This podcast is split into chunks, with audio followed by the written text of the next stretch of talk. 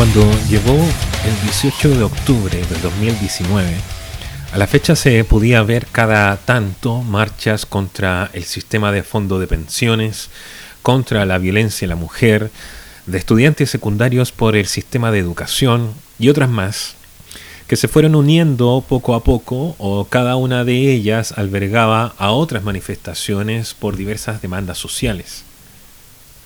En medio de aquellos años se hacía un gran despliegue comunicacional, digo gran, a la escala del mundo evangélico, para convocar a la famosa Marcha por Jesús, donde la gran consigna era, bueno, decían, dar gloria a Jesucristo, y quizá más de algún grito identitario. Ese era el mensaje cuando oleadas de gente vestida de diferentes colores y banderas israelíes se tomaban la Alameda una vez al año en la capital de Chile. Si alguno se aventuraba a ir más allá con el mensaje, se hablaba del aborto, nada más. Entre merchandising y las banderas donadas para ingenua publicidad israelí, la marcha por Jesús pasaba sin pena ni gloria para el resto de la nación a no ser que el número de convocados hiciera salivar a más de algún líder de algún partido político para amasar en sus manos un pequeño puñado de correos electrónicos que los comerciantes de contactos luego vendían. Favores políticos, excels con listados de correos electrónicos de pastores, pero en paralelo, las otras marchas, las de demandas sociales, iban creciendo y mutando hasta que la temeridad estudiantil hizo lo suyo, adoptó el descontento concentrado en las redes sociales, en las calles y en las marchas, y canalizó todo eso pateando portones de estaciones del tren subterráneo y saltándose los torniquetes del mismo transporte. Era la mecha, la chispa llegó un 18 de octubre y todo esto se apodó estallido social. A gusto personal, lo he dicho varias veces, estallido suena como a un evento súbito, inesperado, que nadie ve venir, como una erupción. Solo que la actividad volcánica a veces sí da señales y los que la estudian también, aunque sus voces no sean tomadas en cuenta. El, para mí, mal llamado estallido social se veía venir, a menos que la displicencia no solo de los gobernantes mirara con desprecio las marchas como algo insignificante, sino también para la rutina piadosa de muchos cristianos también lo fue. Si no, no se entendería que muchos temas sociales no ocuparan siquiera el comentario en sus radios, que mantienen a punta de ofrendas y fortunas personales misma mediocridad que eh, los matinales, que estos sí cambiaron su parrilla de contenidos y condescendieron a ampliarse a lo que la calle gritaba. O sea, nuestra cultura cristiana tardó en pararse de su silla mecedora e ir a ver qué estaba pasando. Esto no es historia nueva. En Chile los estudiantes no han sido solo una vez los catalizadores del descontento de una parte considerable de la chilenidad pasó también a principios de los 80. A principios de los 80 vimos el resultado de la crisis económica que trajo la revolución neoliberal a nuestro país. Como toda revolución, esta conlleva una crisis profunda social, de seguridad y sobre todo económica. Y toda revolución provoca hambre, opresión y violencia, solo que la revolución neoliberal no era llevada a cabo por guerrillas y caudillos forajidos, sino por personas de terno y corbata que soltaron al país las jaurías bancarias. No una revolución con rifles de asalto y capuchas, sino una con ternos, estudios en Estados Unidos y plumas fuentes firmando tratados comerciales. Resultado, el demonio de la inflación, esa presencia y amenaza constante de las sociedades de mercado. Como dice el economista Yanis Varoufakis, abro comillas, en el momento en que estalla el pánico y los bancos se derrumban uno tras otro, la única forma de detener la catástrofe es que intervenga el Estado y que de alguna manera ponga fin a la reacción en cadena. Cierro la cita. Y los que ahora se ven tentados eh, por el libertarismo y guardan un lugar sagrado para la figura de la dictadura en sus corazones, tendrían que saber que fue justamente lo que intentó deshacer aquella crisis, el, comillas, estado militar a principios de los 80 porque los perros que soltaron se habían desbocado y se devaluó la, la, moneda, estalló la deuda y comenzaron las protestas pacíficas que luego recayeron en protestas de otro tipo ya que cobraron víctimas en ciertas poblaciones, en marchas estudiantiles, en conglomeraciones en Plaza Italia, etc. Parece conocido. Pero esto fue como, por así decirlo, un estallido. Solo que en ese entonces no se lo llamó así. Mientras una parte de la población se ganaba algunos pesos, y esto es literal, en los programas del PEM y el POG, en medio de una crisis económica tan catastrófica, no como la de los 70, sino como la que se sufrió en los años 30, o sea, Chile, en medio del gobierno militar, en medio de la asesoría de estos economistas neoliberales, había retrocedido 50 años, al Chile de los años 30.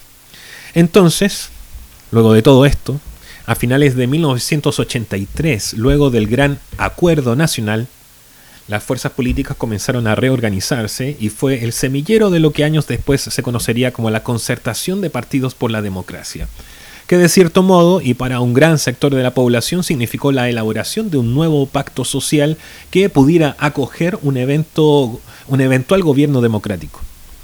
No hubo vuelta atrás y fue esta crisis económica la que le puso cuenta regresiva al fin del gobierno del régimen militar con sus asesores tecnócratas que luego serían la derecha opositora. Volviendo a la actualidad. Solo en pocos días el, mundo vio cómo volcanes arrasaban con todo eh, y en su lento paso de, de lava en las costas frente a África. Uno tendría que recordar bajo qué comercios y qué coronas esos territorios fueron anexados a los países que la colonizaron y ahora aún son soberanas. También en Sicilia se prendió la alarma y luego de un par de años de observación en otro lugar se descubrió la aparición de un nuevo volcán y se la catalogó como, ojo, la mayor erupción volcánica submarina jamás registrada. Esto es en Mayotte frente a Madagascar, África, de nuevo. Casi simultáneamente a este anuncio, tras además ver en tiempo real por YouTube cómo la lava arrasaba calles y construcciones de, eh, en Isla La Palma, el mundo se enteró de los Pandora Papers, una erupción comunicacional, con una columna de humo y una pluma de cenizas que cubre casi todo el planeta con una cantidad inédita de personajes públicos de toda índole que efectuaron negocios en paraísos fiscales. ¿Eso qué quiere decir?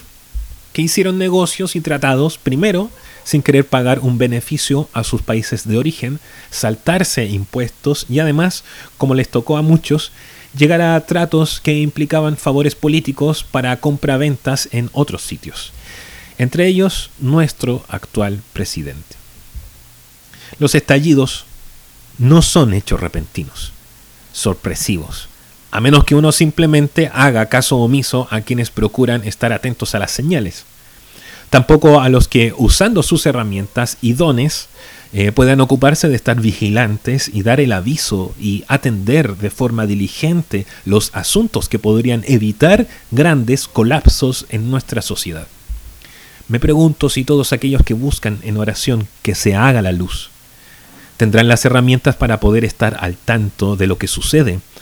Quizá no mundialmente. Mejor pensemos en un radio más pequeño para no saturar sus capacidades. Digamos solo acá a nivel nacional o al menos en nuestras ciudades. Esperará de nosotros nuestro Dios un poco más de proactividad y que podamos ir a auscultar áreas de la sociedad donde se estén cometiendo injusticias y poder hacer algo al respecto tendremos la entereza de no, de no solo discutir y lamentar estos episodios entre cuatro paredes, y más bien advertir, denunciar y proceder acatando el derecho? Porque si tanto cantamos los primeros versos del Salmo 15, tendríamos que tomar en cuenta que para subir al Monte Santo, no basta con proclamarlo o examinar la pureza de mis propios actos, como un acto solipsista de yo solamente y Dios, sino que el Salmo termina apuntando que la justicia es también cómo actúo con mi prójimo en asuntos tan concretos como mis negocios con él y mi forma de actuar en sociedad. Única área donde me las veo con ellos, enfrascado en temas de trato, deliberación y negocios. Situaciones donde se pone a prueba todo aquello que profeso con mi boca. Quizá así sabremos cómo no mantenernos al margen ni tampoco que la lava nos explote en la cara, como si no nos hubiéramos enterado que toleramos fraudes y negocios corruptos que afectan nuestra tierra y a nuestros prójimos, que estuvimos construyendo casas sobre los volcanes, como si nunca hubiéramos sentido la actividad sísmica que nos hablaba de que algo se venía. Cito Salmo 15, 4. Solo quien presta dinero sin cobrar intereses y jamás acepta dinero para perjudicar al inocente. Quien así se comporta vivirá siempre seguro. Y podríamos agregar, solo él podría ser la voz que buscan las sociedades para encontrar dirección en medio de los estallidos de disgusto contra el comercio injusto y esto lo digo al momento en que a esta altura de la semana son puestos en prisión preventiva ex jefes de carabineros, en que Fiscalía investigará implicaciones criminales y de corrupción que podrían llegar al presidente de la nación, en la que el CENSE denuncia a un asesor del candidato Sichel por arreglo de licitaciones en la que la Fiscalía Nacional Económica hace presumir colusión en el negocio del gas licuado, etc. Y esto sin tomar en cuenta lo que ha estallado en diferentes municipios. Es hora de tomar en cuenta lo que muchos de nosotros podríamos hacer y denunciar desde nuestros lugares profesionales y sociales, sabiendo, como en Ezequiel 8, que a Dios le importa lo que se hace tras los muros, o como en Ezequiel 29, 18 en, en adelante, que ha llegado el momento de inclinar la balanza en favor de los que no tomaron del comercio y tratos injustos y buscan juzgar y cortar con esa cultura.